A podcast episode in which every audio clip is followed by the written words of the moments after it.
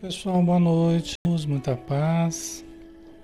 Espero que esteja tudo bem com vocês. Vamos começar, né, pessoal? Vamos ver aqui o, o som como é que tá, aí a gente já inicia.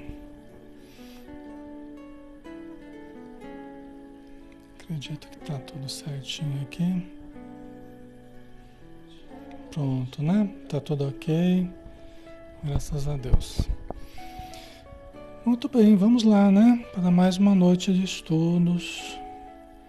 Vamos convidar a todos para fazermos uma prece, nos preparando então para o nosso estudo, tá? Vamos então fechar os olhos, vamos nos entregar de corpo e alma a este momento de elevação, esse momento de sintonia. Vamos mentalizar coisas boas, lindas paisagens, luzes, flores. Vamos mentalizar da espiritualidade em torno de nós, esses seres de luz, esses seres que transbordam amor, caridade, paz. Em torno de todos nós, formando um grande círculo de amor, nos protegendo a todos, nos envolvendo a todos, todos os lares, todos os irmãos e irmãs que estamos aqui na matéria e também os irmãos que estão já desencarnados, que possam estar precisando de ajuda, que aqueles que estejam próximos a nós, que eles recebam os fluidos refazedores, os fluidos que harmonizam, que acalmam, que aliviam as dores da alma e também as dores que trazem do mundo no seu corpo espiritual. Senhor Jesus, dá-nos a condição de compreender e sermos compreendidos, de raciocinarmos com lucidez e também podemos passar de forma clara, de forma cristalina, os ensinos que os Espíritos nos trouxeram. Que seja feita a vontade de Deus, nosso Pai, acima da nossa, hoje e sempre, Senhor. Que assim seja.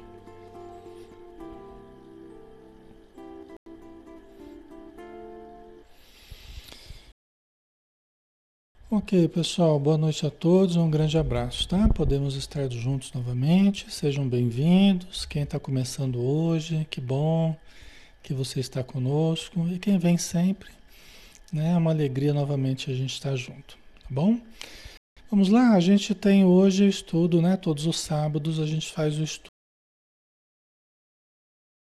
do livro Ação e Reação do médium Francisco Cândido Xavier e o espírito que escreveu o livro, o espírito André Luiz, tá? Que é um, justamente um estudo sobre a lei de ação e reação. Estamos no capítulo 14, Resgate Interrompido, que é a história da Marcela e do Ildeu. Né? O Ildeu é um casal, né? Um casal, uma família, três filhos. O Ildeu se apaixonou por uma outra, uma outra moça chamada Mara e resolveu sair de casa, né? Resolveu se separar, deixando a Marcela junto com os filhinhos, né? É, ele planejava matar a Marcela, né? e aí ele foi pego é, desprevenido, vamos assim, como se, fosse, como se ele fosse se suicidar. Né? Uma filhinha dele acordou, né? ele estava com um revólver na mão, ele estava caminhando para ir assassinar a esposa, numa situação muito difícil, né? E aí a esposa achou que ele ia se matar, né? Então acabou ficando essa história como sendo a, a, a verdade ali. E ele falou: ah, realmente eu não suporto mais, para mim ou é o suicídio ou é a separação. Aí a Marcela aceitou, embora o sofrimento. E aí os espíritos amigos eles estão conversando com a Marcela fora do corpo. O Silas, o André Luiz, o Hilário, né, eles estão eles estão é, consolando ela, conversando com ela é, nesse momento difícil, né? É, para que ela não entre em depressão, para que ela não entre né, numa situação de, de maior dificuldade é, emocional, né, psicológica, tá? Então nós estamos nessa conversa aqui, né? O, o Silas está explicando para ela, né? Esse aqui foi o último parágrafo que a gente fez, tá? Todo sacrifício edificante no mundo expressa enriquecimento de nossas almas na vida eterna. Quer dizer, todo sacrifício que a gente faz, todo sacrifício que a gente passa no mundo é enriquecimento de nossas almas na vida eterna. Então, as dificuldades que a gente passa, elas não são exatamente impedimentos para a nossa evolução. Na verdade, eles são agentes né, para a nossa evolução. Tá? Então, ninguém está impedindo, impedido de evoluir no meio das dificuldades. As dificuldades justamente nos ajudam a, a evoluir. Né? É lógico que às vezes é mais difícil, é mais pesado, ainda mais agora, a separação aqui é mais pesado, né? Mas ela poderá enriquecer a alma dela ah, através dos sacrifícios, através né, dessa busca de viver uma vida digna. Tal, né? Renuncia, pois, ao homem querido, respeitando-lhe os caprichos do coração, e aguarda o futuro com esperança. Né? Então, você está dizendo, não, né? Renuncia a ele, né? não fique querendo retê-lo. Né? Se ele está querendo por capricho eh, sair numa aventura, por exemplo, né? aqui é, é o caso aqui, né? É, respeita os caprichos do coração dele e aguarda o futuro. Né? Siga sua vida e aguarde o futuro. Aí continuando, e por que Marcela chorasse, receando por vir, por vir o futuro, né? E porque Marcela chorasse, receando, com receio do futuro, em face das contingências materiais, Silas afagou-lhe a cabeça e asseverou prestimoso. Que estava com medo da o que seria materialmente da vida deles, né? O que, que eles teriam que passar materialmente, né? Aí o Silas afagou a sua cabeça e, e respondeu, né? Para mãos dignas jamais faltará trabalho digno. Né? Para mãos dignas, jamais faltará trabalho digno. Contemos com a proteção do Senhor e marchemos com desassombro. Enxuga o pranto e ergue-te em espírito à fonte do sumo bem, que é Deus, né? Fonte do sumo bem, com letra maiúscula aqui que é Deus, né? a fonte de todo o bem. Ah, bonito, né?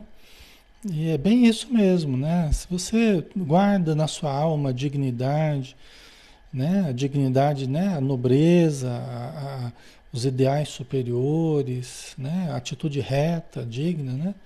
Jamais faltará trabalho digno. Por quê? Porque os espíritos saberão né? Para aqueles que estão andando com retidão, os espíritos saberão ajudar e proporcionar trabalho, porque eles sabem né, fazer as ligações, eles sabem aproximar pessoas, fazer conexões, né? E, e, e improvisar recursos. Os espíritos amigos fazem isso o tempo todo com a gente. Quando a gente demonstra boa vontade, quando a gente demonstra humildade, respeito às coisas superiores, né? Então eles vão né, nos trazendo oportunidades para nos mantermos, né? O que não significa que a gente vai ser rico, que, não, mas que a gente vai ter os recursos para a sobrevivência dentro de um padrão de, de dignidade, né, pessoal? Tá? Então, contemos com a proteção do Senhor, Contemos, porque às vezes a gente se desespera porque não está contando com a proteção divina. Né? Contemos com a proteção do Senhor. A nossa vida não está à deriva. Mãos invisíveis nos sustentam. E quando você acha que está tudo perdido, que não tem saída, que não tem solução, a vida nos traz soluções criativas, soluções positivas, inesperadas, Surge alguém, surge recurso, surge trabalho. Tá? E é quando a gente mais precisa É quando a situação tá que a gente mais vê isso acontecer. Mas quando a gente guarda, conserva a fé, conserva a dignidade, no sentido assim de manter-se positivo, otimista, confiante, né? Então, é uma atitude correta, honesta. Contemos com a proteção do Senhor. E marchemos com desassombro, né? Sem nos deixarmos assombrar, né? É, é turvar a nossa mente, o nosso coração. Marchemos com desassombro, né? sem medos. Né? Enxuga o pranto e ergue-te em espírito a fonte do sumo bem.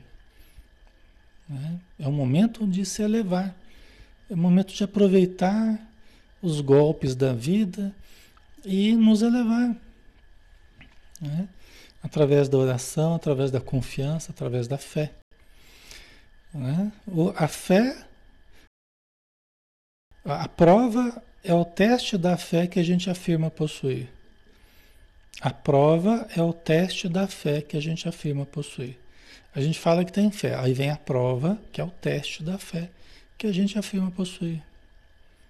É? Então a gente precisa, nesse momento, é hora do testemunho, é hora de nos elevar a Deus né, em pensamento e confiar realmente. Tá? Nesse ínterim, parentes desencarnados da jovem senhora assomaram carinhosamente ao recinto. Chegaram parentes dela, estendendo-lhe as mãos. Né? Por quê? Porque os parentes sabiam do drama que ela estava vivendo, os parentes desencarnados, né? que querem bem a ela, que a amam, sabendo do drama que estava se desenrolando, sabendo do momento que havia acontecido, eles foram lá prestar solidariedade a ela, estender as mãos, né? Aliás, consolá-la nesse momento, dar força para que ela passe por essa prova e saia vitoriosa dessa, desse momento que ela está vivendo, tá? A Vanilda colocou, quando a gente pensa estar tudo perdido, nosso Deus nos carrega no, no colo, né, Alexandre? É verdade. É, né? Que nem aquela mensagem Passos na Areia, né? Fala que né? sempre via lá dois outros passos lá, mas nos momentos de maior dificuldade ele só via dois, né? Ele achou que ele estava sozinho, né? Mas é quando é quando Jesus nos carregava no colo, né? Nos, nos tratava com mais carinho, com mais desvelo, né? As duas pegadas não eram nossas, né? Era do Senhor. É bem bonito, né? É bem isso mesmo, né? De certo modo é assim mesmo. E nosso orientador confiou-lhes Marcela, chorosa, rogando-lhes ajuda para que a víssemos restaurada.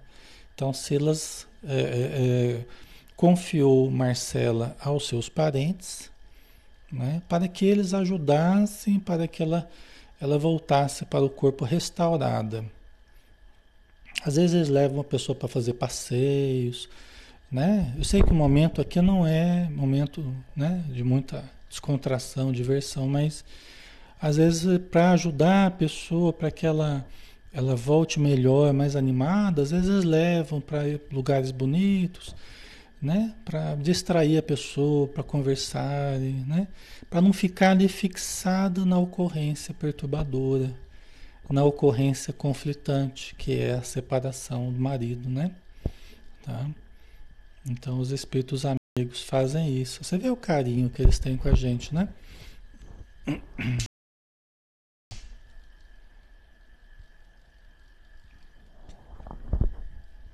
Certo? Eles têm um carinho muito grande com a gente, um cuidado muito grande, né? Retiramos-nos em seguida foi então que nossas perguntas explodiram insopitáveis. Né? O André Luiz e o Hilário começaram a encher o Silas de perguntas. Né? Por que Marcela, meiga e honesta, era odiada pelo esposo assim tanto? É? Primeira pergunta, por que Marcela, meiga e honesta, era odiada pelo esposo assim tanto? Veja bem, ele estava pensando em matá-la, né? É, a, o clima entre os dois já estava difícil, ele estava muito insatisfeito, estava apaixonado pela outra, né? Então eu e os espíritos estavam tentando entender por que, que ele estava odiando tanto a esposa assim, né? Nem sempre nas separações é o caso que um ou outro odeia, né? Ou a pessoa que quer sair do relacionamento odeia o outro. Muitas vezes não é ódio. Às vezes tem carinho, até tem amor também, né? Só que às vezes a pessoa se apaixonou por outra pessoa ou se sentiu na, na, na contingência de buscar outros caminhos, né? É, também pelo sentimento, né? Mas não que seja ódio à esposa, né? A gente vê até pessoas que vivem conflitos muito grandes, né? Que tem um carinho pela esposa, tem, né? É, pela família, tudo, mas está dividido, né? Isso causa muita angústia nas pessoas a gente atende pessoas assim, né? Mas é aqui no caso é, parecia um ódio mesmo, né? Da impressão, né? Por que a preferência de Judeu pelas filhinhas? Com tanto desdém pelo primogênito. Porque eles tinham três filhos, né? Duas meninas e, e o mais velho que era um menino. Então eles estão perguntando por que a preferência do Will deu pelas filhas? E por que, que ele trata com tanto desdém assim o primogênito, né, o mais velho? E a separação em perspectiva? Né? E essa separação, como é que vai ficar, né? São as perguntas, as perguntas que, que o André Luiz e o Hilário estão fazendo para o Silas, né? Seria justo procurar o nosso mentor fortalecer aquela mãezinha desventurada para o desquite, ao invés de incentivá-la à recuperação do amor e do devotamento do companheiro? Talvez muita essa pergunta talvez vocês fariam também, né? Alguns de vocês fariam, ah, mas será que o Silas tinha que estar tá estimulando ela, estimulando não é bem o caso, né? Mas apoiando ali a separação, ao invés de incentivá-la a recuperar o amor e o devotamento do companheiro. Né? Muita gente não aceita que as pessoas se separem, né? Pessoas de fora da relação, muitas vezes não aceita que o casal se separe, né? Aí fica ali, né? Às vezes quer mais do que o próprio casal, né? Então, às vezes uma pessoa, a terceira pessoa, às vezes quer mais que os dois fiquem juntos do que, do que os próprios interessados, né? E, mas às vezes é até uma, uma dificuldade que as pessoas têm até de não aceitar o livre-arbítrio dos outros. Existe até uma certa interferência indébita aí, né? Às vezes da família, da religião, né? Não, porque não pode separar, porque vocês têm que ficar juntos. Ué, mas quem tem que conviver com o outro é, né? é, é, é o parceiro, é a parceira, então a gente não pode exigir que os outros fiquem juntos, né? É ele que vai dormir com ela, ela que vai dormir com ele, então, né? A gente precisa tomar muito cuidado com essa. Às vezes é a nossa vontade que as pessoas não se separem. Ah, porque eu aprendi assim, porque na minha família é assim, não pode separar, porque. E aí você fica meio que fazendo pressão para os outros decidirem conforme você quer e não conforme eles estão estabelecendo. Então é preciso muito cuidado para que a gente não atropele o livre-arbítrio dos outros. Ah, Alexandre, mas a Marcela não quer. O, o Ildeu quer, mas a Marcela não quer. Tá, mas a relação, a relação é entre os dois. Eu não tenho nada a ver com essa relação. A relação é entre os dois. São os dois que têm que definir. Concorda?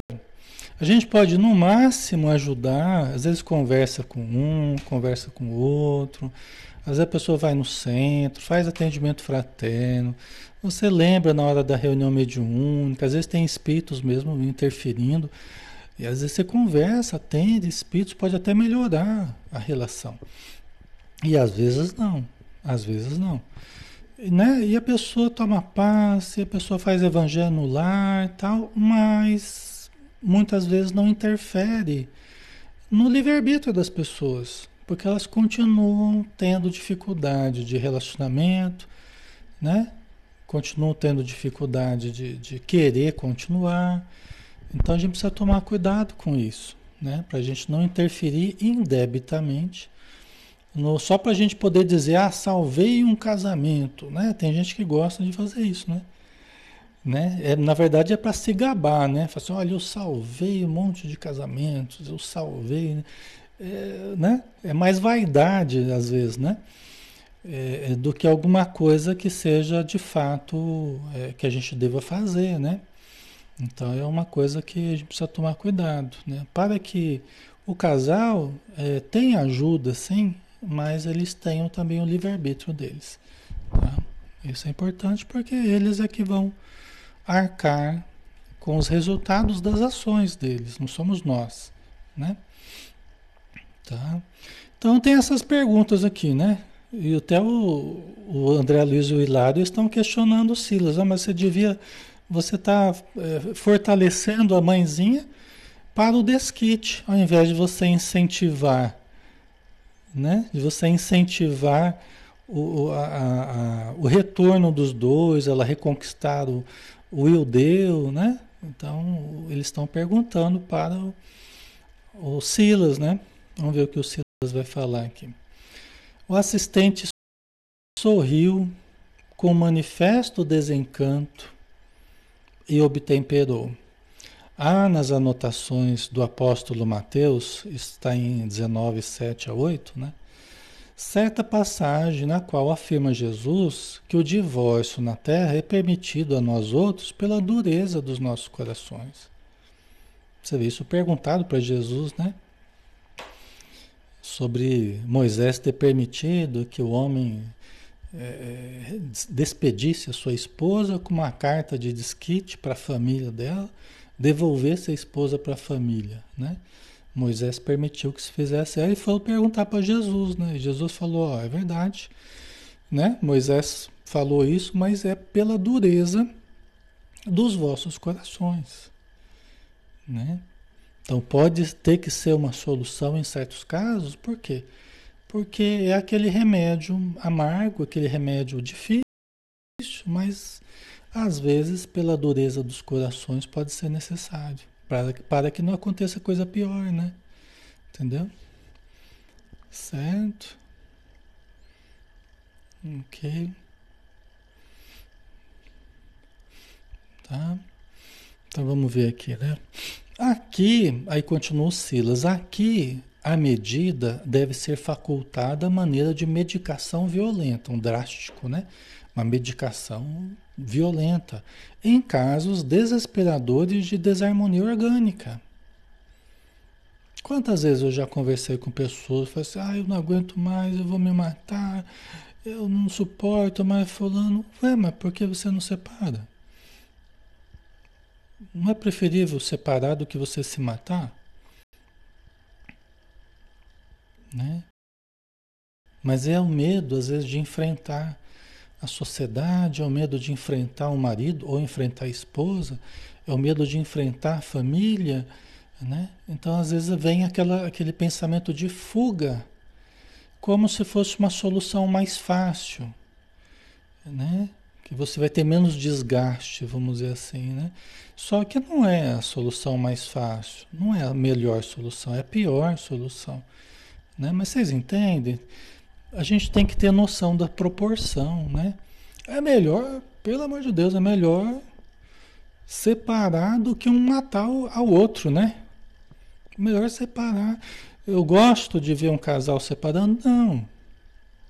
Né? Ver uma família né, com dificuldades, a gente não gosta né? nem na nossa, nem na dos outros. Né? Ninguém quer isso, nem as próprias pessoas não, não, não quereriam isso, ninguém se programou para isso. Mas às vezes é aquele remédio drástico para não acontecer coisa pior, para não se destruírem, às vezes, ao longo dos anos. Tem gente que fala assim: ah, não, mas eu não separo porque eu estou resgatando, né? Estou pagando, eu não quero voltar com a pessoa de novo, né? Mas como resgatando, pagando? A gente vai pagando com amor, né? A gente vai pagando com compreensão, com ajuda mútua. E às vezes fica um odiando o outro. Não, mas eu não separo, eu não separo, né? A pessoa vai, vai ter que viver comigo até o fim da vida. É um castigo, né? É um castigo. Eu odeio ela, mas ela vai ter que viver comigo até o fim da vida, né? Quer dizer, onde é que está pagando aí? Você está criando mais débito ainda, né? Você está odiando mais, você está criando mais inimizade, mais débito, né? Então a gente precisa analisar isso, né? Com frieza, com, com equilíbrio. Mas é, né? Tem vínculos tão patológicos que as pessoas se odeiam, mas não conseguem se separar. Né?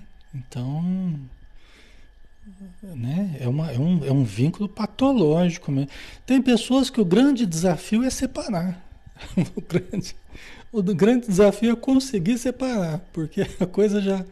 O caldo já entornou tanto que se tornou um desafio até, né? A pessoa conseguir desgrudar daquele vínculo que está fazendo mal para um e para outro, né? Então, é, é isso tudo a gente precisa analisar, tá, pessoal? Com cuidado, sem precipitação, lembrando que não é uma coisa para todos os casos, é cada caso tem que ser analisado, né? Pelos próprios interessados. Não é por nós a título de julgamento. Aqui a gente está lançando ideias para que cada um de vocês analise, né? Dentro de vocês e na vida de vocês, né? Mas não é para a gente julgar, tá? Ok. Certo. Então ele está explicando, né? Olha, aqui a medida é um remédio drástico, tá? Então é pela dureza dos corações, né? Na febre alta ou no tumor tumor maligno, por exemplo, a intervenção exige métodos drásticos. A fim de que a crise de sofrimento não culmine com a loucura ou com a morte extemporânea. Extemporânea é fora da época, né? né? Precipitada, morte precipitada, fora da época, né? Precoce, né? Então, ele está dizendo, tem né, situações de febre, tumores malignos, que você tem que ter uma intervenção cirúrgica, ali, métodos drásticos, para que a crise não gere problemas maiores. Né? Nos problemas matrimoniais, agravados pela defecção, defecção é o rompimento de um compromisso, né? a deserção, seria isso, né? Então, nos problemas matrimoniais agravados pela defecção de um dos cônjuges, ou mesmo pela deserção de ambos do dever a cumprir, o divórcio é compreensível como providência contra o crime, seja ele o assassínio ou o suicídio. Aí é a hora que a gente tem que pensar um, uma perda menor diante de uma perda maior, né? Então você tem uma perda, tá tendo uma perda, tá? De repente podia levar o casamento, a relação e tal, né? É, mas aí é uma perda para que não haja uma perda maior, no caso, né? Como no caso do Iudeu da Marcela, que estava para acabar em, em crime, né? Já estava acabando em crime a coisa, né? Então é uma situação muito difícil, muito dolorosa, dramática, né? Mas que mesmo com toda a ajuda espiritual, né, a situação estava caminhando para um crime, né? Então é, justificava uma separação. Era melhor separar do que do que alguém se precipitar num crime, né? Entretanto, assim como o choque operatório para o tumor e a quinina, uma substância que eles usam para febres, né, é, são recursos de emergência sem capacidade de liquidar as causas profundas da enfermidade, as quais prosseguem reclamando tratamento longo e laborioso, o que o Silas está dizendo aqui, o choque operatório em certos casos, ou o uso de certas substâncias, não curam propriamente o problema. Você pega certas cirurgias em casos de câncer, você tenta minimizar problemas, você tenta eliminar efeitos já da doença que está se alastrando. Então você não tem a cura, você tem uma redução de danos, né? Para que a coisa não acelere mais. Né? não apresse mais a morte, né? Então, é, ele está comparando com o casamento, né? Então, tem certos, é, certas doenças, certos problemas patológicos que exigem tratamento longo e trabalhoso, laborioso, mesmo que tenha que passar por choques operatórios, por uso de certos remédios, quimioterapia e tudo mais, né? Ok? O divórcio não soluciona o problema da redenção, porque ninguém se reúne no casamento humano ou nos empreendimentos de elevação espiritual no mundo sem o vínculo do passado. E esse vínculo quase sempre significa débito no espírito ou compromisso vivo e delongado no tempo. Então aqui está dizendo que também no caso, do, no caso do casamento, o divórcio ele não soluciona os problemas. Né? Por isso que está chamando o capítulo de débito interrompido. Né? Débito interrompido. Então, é, é, é aquela situação de, de, de, pagamento, de quitação que foi interrompida temporariamente. Nós vamos entender o porquê disso no caso do Ildeu e da Marcela. Tá? Nós, nós vamos entender isso aqui. Tá? Certo? Agora, isso aqui não é para a gente também sair julgando os outros e falar assim, ah, todo mundo então que separa porque é débito interrompido. Não, você nunca sabe quando é que termina o débito. a gente nunca sabe, né? Ah, mas você está pagando os débitos. Às vezes a pessoa já pagou. Às vezes ficou lá alguns anos, algumas décadas. Certos débitos que tinha, às vezes foram pagos com louvor. Às vezes foram pagos com louvor, foram pagos de maneira muito digna. Né? Então a gente precisa tomar cuidado no julgar. Nós nunca sabemos quando a dívida das pessoas acaba. A gente não sabe nem da nossa, quem dirá dos outros. Ah, mas Alexandre e o seu compromisso. O seu... Tá, mas alguém sabe qual é a programação? Eu não sei qual é a minha programação. Muito menos a programação dos outros. Vocês iriam ficar besta, modo de falar, né?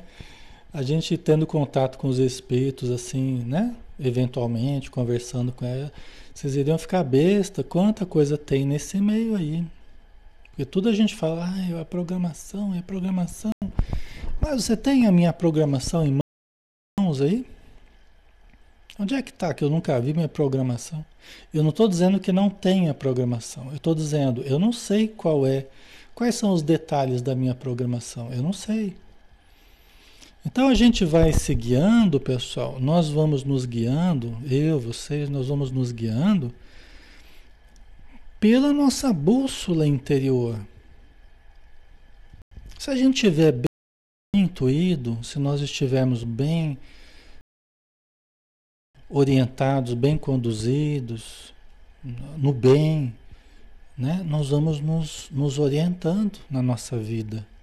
Podemos até fazer alterações, até que as pessoas não gostem, que a família não goste, que esse ou aquele não goste. Nós podemos fazer alterações, porque a nossa bússola interior ela está nos dizendo isso.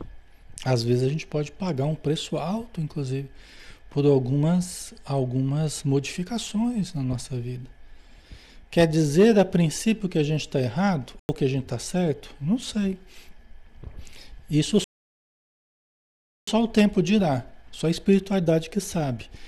Mas o que importa é que se você está bem intuído, a probabilidade de você acertar é muito grande.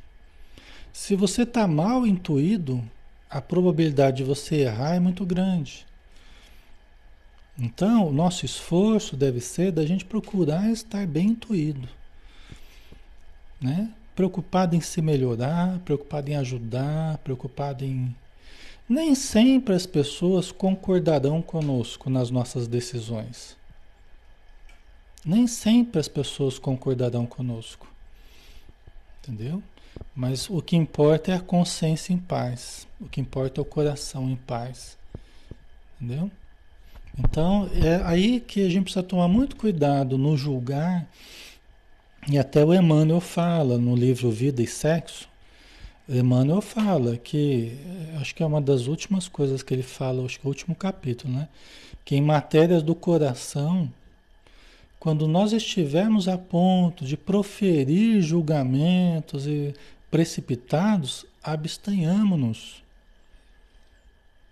Porque em matérias do coração, só os interessados é que podem dizer. É uma relação direta com Deus e com a consciência deles. E não com pessoas de fora.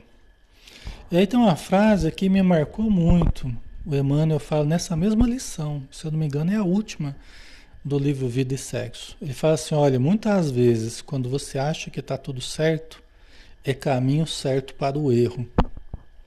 E às vezes, quando você acha que está tudo errado, é caminho para o acerto. olha que coisa, né? Às vezes, quando você acha que está tudo certo, é caminho certo para o erro. Porque às vezes as pessoas vivem de fachada, vivem, né? E a preocupação com o dinheiro, não, mas se separar, aí como é que vai ser o dinheiro, a sociedade, a empresa, e fica lá mantendo aquela fachada que vai infelicitando todo mundo. Né? Parece que está tudo certo, mas às vezes é caminho certo para o erro. E às vezes quando você acha que está aquele drama, aquele escândalo, aquela situação toda com manchete no jornal. Você acha às vezes que está tudo errado? Às vezes a vida está acertando certas questões. As pessoas estão acertando certas questões. Entendeu? Então é complexo, mas é uma complexidade que está é, tá travando um pouco, né, pessoal? Está travando um pouco aí, né? Hoje está um pouco. Realmente a conexão deve estar tá meio meio difícil, né? Mas a, a vantagem é que dá para vai ficar gravado, né? Quem tiver dificuldade de assistir agora, provavelmente vai conseguir assistir melhor depois, né? É, só se a gravação também ficar com problema, né? Mas às vezes acontece do que a gente imagina, pessoal. Tem muito mais coisa. Às vezes eu já conversei várias vezes com mulheres, por exemplo, né? Porque a gente acaba atendendo mais mulher do que homem, né? As mulheres procuram mais, né? A, a, o apoio emocional e tal, né? Do que os homens, né? Mas muitas vezes eu já ouvi as mulheres falar, nossa Alexandre, olha, hoje eu vejo quão foi bom, eu, eu, eu foi difícil a separação que eu passei e tal, né? Mas eu vi que eu era muito acomodada. Eu vi que eu estava muito dependente, eu vi que eu estava muito é, iludida com algumas coisas, tá? E aí, de repente, veio a separação. Nossa, eu tive que lidar com um monte de coisa, lidar com as contas, lidar com. Mas olha, hoje eu agradeço porque eu cresci muito, amadureci muito, aprendi muito, né? Então, às vezes, por mais que seja doloroso, há um processo de crescimento muito grande que pode ocorrer, tanto com um quanto com o outro. Né? E nós estamos aqui para desenvolver potenciais, não é para a gente ficar acomodado, paralisado. Né? A gente veio aqui para dar o nosso melhor. E às vezes nesse, eh, nessas dores, nessas dificuldades, a gente acaba sendo exigido né? para realmente para darmos é, o melhor que a gente tiver. Né? E desenvolver potenciais que a gente nem imaginava que a gente tinha. Né? Então, isso é bem legal, né? A gente vê assim as pessoas às vezes crescendo muito com os processos, mesmo que dolorosos, né? Mas as pessoas crescendo muito. Aí é quando a gente tira um proveito muito bom das situações. A, a Marcela, que no caso, ela está sendo desafiada nesse momento a, a tirar esse proveito da situação, a aprender né, o que ela puder aprender, tá? por mais que seja difícil, né? Então, geralmente tem, né, no, no, nas nossas vinculações, tem sim débitos do passado, compromissos vivos e delongados no tempo. Às vezes a gente está com uma pessoa, eh, não é só questão de débito, mas a gente tem uma relação e a gente tem compromissos né, já de longo tempo, né, e que a gente tem coisas para realizar, pessoas a ajudar. Né, então, às vezes, a gente pode é, atrasar um pouco certas realizações. Mas também poderá retomar isso no tempo, no espaço, quando for possível novamente. Então não tem assim portas fechadas, não tem tudo fechado, não tem, né? É, tudo poderá ocorrer ainda no futuro, tudo poderá ser modificado, melhorado, resolvido, né? A gente não precisa também ver as coisas todas fechadas, porque nada é assim, tá? Nada é assim, né? O homem ou a mulher, desse modo, podem provocar o divórcio e obtê-lo, como sendo o menor dos piores males que lhes possam acontecer. Né? A Teresa de Brito ela fala no livro Vereda Familiar, né? é, situações que justificam a separação. Às vezes, é, é, situações de viciação, né, que começa a cair na agressão, num total descontrole, né, de uma, um dos dois do, do casal, né, problemas psiquiátricos mais graves que vai tornando impossível às vezes a convivência. Né? Às vezes tem certos problemas que vão tornando inviável a convivência. Né? Lógico que às vezes, no caso psiquiátrico, é, um ou outro pode ajudar o outro, pode ajudar no tratamento, mas nem sempre isso é possível. Depende de cada situação. Tá? Então, é, em caso de profundo desrespeito de um para com o outro, né? em caso de profundo desrespeito, como a gente falou, de agressões, né? É, é, isso acaba mais prejudicando, às vezes, a família, os filhos, que vão vendo né? e que vão tendo uma visão distorcida, inclusive, do que é família, do que é ser pai, do que é ser mãe. Né? Isso acaba perturbando muito a mente dos filhos, às vezes causando um prejuízo até maior do que seria a separação. Né? Às vezes a gente vê filhos falando de pais, fala, nossa, quando os meus pais separaram, falei, puxa, aí acabou as brigas, foi uma beleza. Porque acabou as, acabaram as brigas, o clima melhorou, graças a Deus. Hoje eles são amigos, hoje se dão bem. Puxa, que beleza, né? Graças a Deus, né? Então, não tem só um problema e não tem só uma solução. São vários os problemas e são inúmeras as soluções dependendo dos problemas, tá, pessoal? Então, não dá para a gente tratar tudo do mesmo jeito e achar que é, tudo é continuar no casamento. É, isso não resolve todos os problemas, né? A gente, a gente ajuda até como a Teresa de Brito fala, né, a gente respeita muito a instituição do casamento. Né? A gente respeita muito, é, tenta auxiliar de todas as formas, as pessoas procuram centro, procuram a terapia, A gente tenta auxiliar de todas as formas, né? Mas a gente depende do caso, né? Do, do, da vontade das pessoas e da necessidade delas, né? A gente tem que respeitar o livre-arbítrio delas, né? Certo?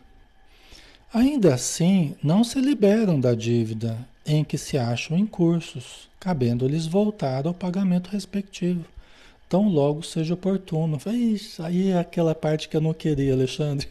Aí é aquela parte que a mulherada sofre quando ouve isso aqui. Né? Tipo assim, ah, vou ter que voltar com ele de novo, não é possível, uma coisa dessa. Não fala isso, Alexandre. Não sei se vai voltar com o dito cujo ou não vai, ou a dita cuja. Não sou eu que vou dizer. É a vida, é cada caso, é, é, é aquilo que é oportuno, né? aquilo que é o mais oportuno, aquilo que é o mais viável, né? Aí depende de cada situação. Tá? Às vezes vocês colocam isso na cabeça também e já fica sofrendo. Ai meu Deus, vou ter que voltar com ele, não quero, não suporto. né? Mas calma, não é assim também a coisa. Não é assim que funciona a coisa, tá, pessoal? Tenhamos confiança, né? Tenhamos confiança. Façamos a nossa parte e deixa que a vida vai mostrando, a vida vai mostrando o que é melhor pra gente. A gente vai sentir isso. A gente vai sentir o que é melhor, tá? Então, né, relaxa um pouco. Relaxa, aproveita, aproveita. Ai, ai. Mas a gente não sabe, né? Cada caso é um caso, né? E porque as nossas muitas interrogações pairavam no ar, o generoso orientador prosseguiu.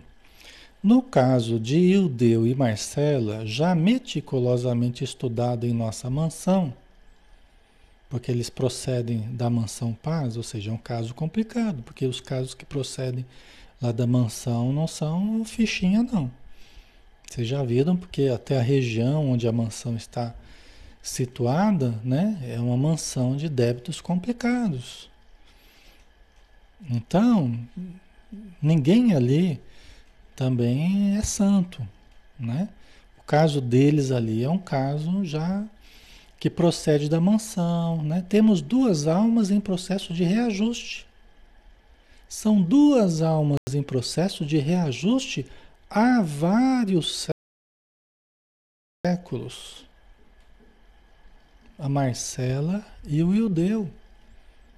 Nós não sabemos, nós vamos ter, um, nós vamos ter só uma parcela da, da, da história deles, tá? Na semana que vem a gente deve entrar aí na, né, um pedaço da história deles, tá? Ou seja, são os dois em processo de reajuste. Tá? Nós não sabemos exatamente como é que foram os séculos passados, né? Ok.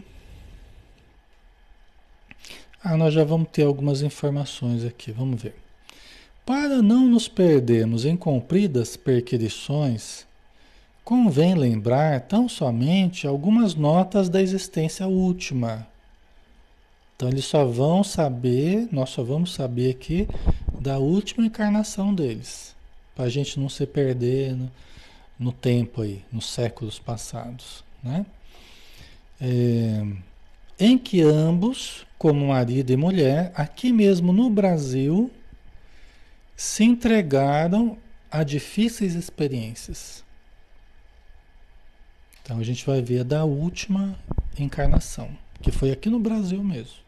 Poderia ter sido fora, em outro continente, mas foi, foi aqui. Né? Ele, depois de casado, nessa última encarnação, continuou irrequieto, inquieto, entre a irresponsabilidade e a aventura, nas quais seduziu duas moças, filhas do mesmo lar. Né? Se ele estava complicado nessa encarnação, é aquilo que a gente fala para vocês. No passado foi pior a coisa. Geralmente é assim, né? Então as nossas versões anteriores geralmente já são piores do que a versão atual. Tá? A versão 2022 é melhor do que a versão 1800, mil, tá? Então o que, que ele fez? Ele casou, mas ele, irresponsável, aventureiro, seduziu duas moças filhas do mesmo lar, fora do casamento. Tá? Primeiramente, enganou uma delas, abandonando a esposa que a lei lhe havia confiado. Então, ele abandonou a esposa e enganou uma dessas duas moças que estavam na mesma família. Tá? Ele abandonou a esposa e, e, e foi morar com a, com a, com a moça, aí, com a, uma outra moça. Né? Passando, porém, ao convívio da segunda companheira, né, essa que ele acabou vivendo, é, deixando a sua, a sua esposa, né, que patrocinava o desenvolvimento da irmãzinha menor, que os pais à beira do túmulo lhe haviam entregue, lhe haviam entregue.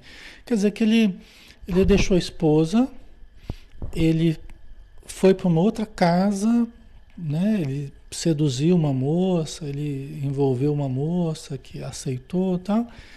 E essa moça, ela tinha sob a responsabilidade dela uma irmãzinha menor que os pais morreram e deixaram para ela cuidar. Tá? Então, a graça ele é reincidente, exatamente. É assim que eles tratam mesmo. Ele é uma pessoa reincidente. E vai saber a gente está reincidindo nos erros há quanto tempo, né? Então, né? Quanto nós estamos aí patinando em certos erros, né? E o Deus não vacilou e aguarda, em aguardar-lhe a floração juvenil para submetê-la igualmente aos seus caprichos inconfessáveis. Né? Quer dizer, ele seduziu a moça, que ele passou a, a, viver com ela, ela tinha uma irmãzinha, ele aguardou o crescimento da irmãzinha dela e também submeteu ela aos caprichos dele no campo sexual. Entendeu? É? Então, olha a situação, né? A pessoa, quando ela está desorientada moralmente, é assim que acontece, né? Vai de queda em queda, de queda em queda, vai se envolvendo mais, vai prejudicando pessoas, vai criando discórdias, conflitos, amarguras, ódios, né? É assim que acontece, né? Então vai se envolvendo, né? Se enovelando, né? Como um novelo de lã, vai se enovelando em vibrações, vai se complicando com a lei de causa e efeito. É assim que a gente se enrola todo na lei de causa e efeito, baseado em atitudes irrefletidas, inconsequentes, irresponsáveis, imorais, né? entrando em franca decadência moral. Precipitou-as no meretrício, em cujas correntes de sombra as pobres criaturas se viram quais andorinhas aprisionadas na lama. Quer dizer que a influência dele foi tão negativa sobre as duas moças, a mais velha e a mais nova, que elas acabaram no meretrício. Jesus falou assim: Não temei aqueles que podem vos matar o corpo, antes temei aqueles que podem rebaixar a alma e fazê-la ser lançada na jena de fogo né? Vocês entendem? Aí você temei, né? Que são as más influências, né? E que a gente se deixa levar às vezes para, né, pelas influências negativas, sejam encarnadas, desencarnadas, se deixa arrastar para a decadência moral. Aquilo que parece uma coisa muito legal, muita aventura, uma coisa diferente, quebrar tabus e tal, né? vai se deixando arrastar para a decadência moral, onde os princípios superiores vão se esfacelando, vão se esfacelando, os sonhos vão se esfacelando, os sonhos de uma vida digna, os sonhos de uma família, de um lar, de filhos, de, vão se esfacelando, entendeu? No meio dessa decadência moral né? de tal modo que elas foram precipitadas no meretrício. Quando a gente vai caindo dentro da gente, né? A gente vai caindo moralmente. A gente tem três andares, né? Tem o andar das noções superiores, só para a gente finalizar que já está na hora. Tem um andar, lá o terceiro andar, o andar das noções superiores, aqui no, na região pré-frontal, região mais elevada. Aí tem o segundo andar, descendo, né? Que é a região do ego, região motora, córtex motor, e região do presente, né? Das aquisições do presente e tal. E tem o primeiro andar, que é a região dos instintos, que é relativo ao passado. As questões mais primitivas, mais instintivas.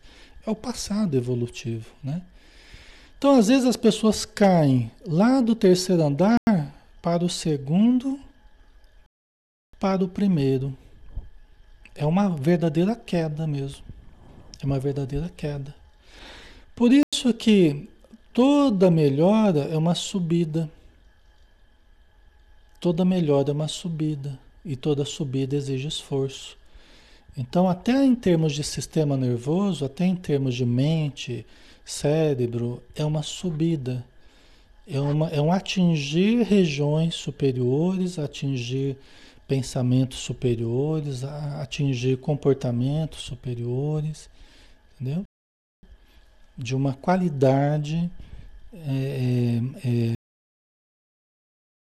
é, de maior dignidade, moralidade, evangelho, né? prece, meditação, caridade, autocontrole. Tá, pessoal? Certo? Ok? Tá? E aqui a gente não está julgando, tá, pessoal? Nós estamos analisando. E eu entendo, às vezes, os, os comentários de vocês, que não é julgando, não. Né? É, isso são doenças mesmo que a gente vive, são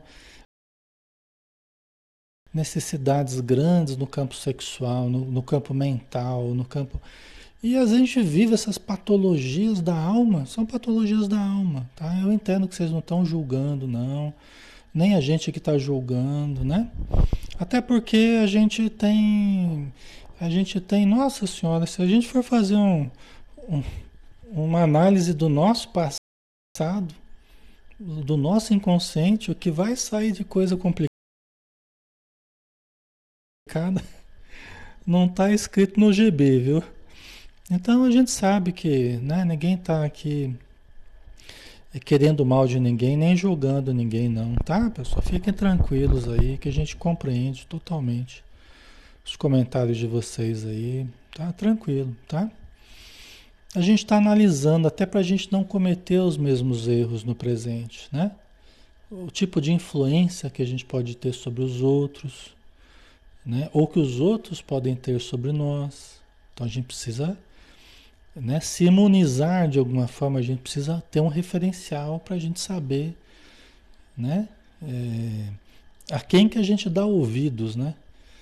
As propostas do bem ou as propostas do, do desequilíbrio, né? Da patologia, tá? Certo, pessoal? Então, entrando em franca decadência moral,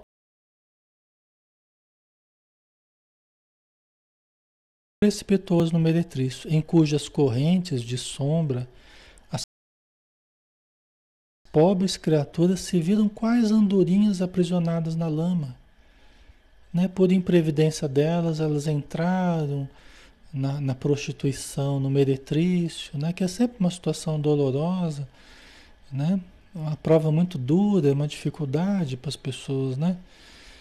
Elas ficaram como dois passarinhos, duas andorinhas aprisionadas na lama, né? das paixões aviltantes. Né?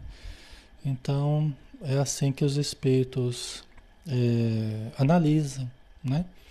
Mas também que a gente pode sair. Depois nós vamos ver quem são essas duas criaturas e quem são essas duas moças aí. Semana que, gente vai, semana que vem a gente vai ver quem que são essas duas. Entendeu? Mas aí fica pra gente semana que vem continuar, tá? Ok, pessoal? Então vamos finalizar por hoje. Já temos material aí para analisarmos, né? Um pouquinho mais. Tá? Vamos fazer a prece. né, para a gente então se despedir num clima de muita fraternidade, de muita, de muita luz, de muito carinho. O carinho que a espiritualidade tem para conosco e que nós temos uns para com os outros. O respeito, para que todos nós possamos nos ajudar no campo da fraternidade, do apoio mútuo, da compreensão mútua e permutarmos essas energias que nos fazem tão bem e que nos fortalecem, Senhor, para nos mantermos, nos mantermos numa posição digna, nos mantermos fortalecidos no terceiro andar dos princípios superiores, comandando o nosso conjunto todo, para que nós possamos utilizar todos os potenciais sejam instintivos, sejam egóicos, mas a serviço do self, a serviço da superconsciência, a serviço do espírito imortal, que precisa da matéria enquanto está na matéria, precisa da convivência e de tudo que faz parte da convivência, das conquistas, mas que almeja a libertação espiritual, almeja a luz, Almeja a claridade de cima que nos chama ao aperfeiçoamento, ao sacrifício, à renúncia, ao autocontrole, ao domínio das paixões inferiores, a canalização das nossas forças sempre no sentido produtivo, sempre no sentido de enriquecimento interior. Então te agradecemos pelos exemplos de hoje e rogamos por todos que fizeram parte desses exemplos, são espíritos que estão vivos em algum lugar, que recebam o nosso carinho e o nosso respeito. Obrigado por tudo, Senhor. Dispensa-nos na tua paz. Que assim seja. Muito bem, pessoal. Então finalizamos por hoje. Muito obrigado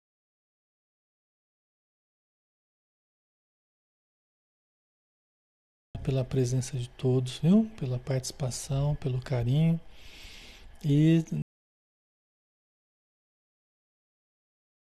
na segunda a gente está de volta aqui com o Livro dos Espíritos, tá? Um abraço, pessoal. Até mais.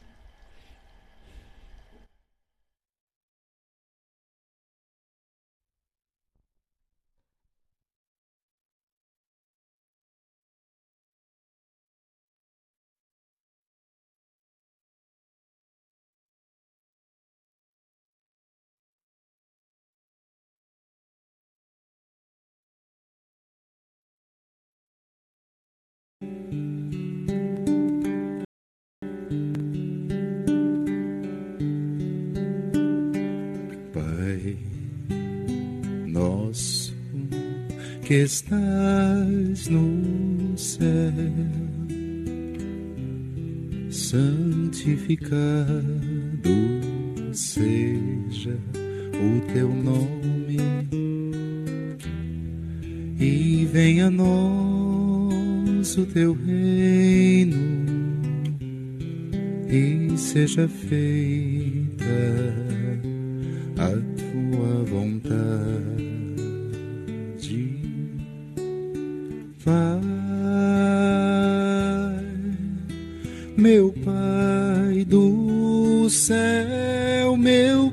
céu, eu quase me esqueci, me esqueci que o teu amor zela por mim, zela por mim e seja sempre assim. O desse dia,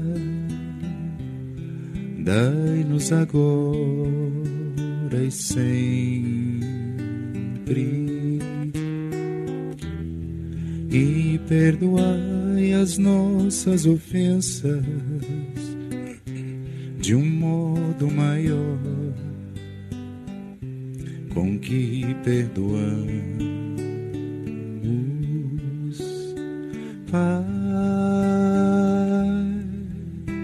meu Pai do céu, meu Pai do céu, eu quase me esqueci, me esqueci que o teu amor zela por mim, zela por mim e seja sempre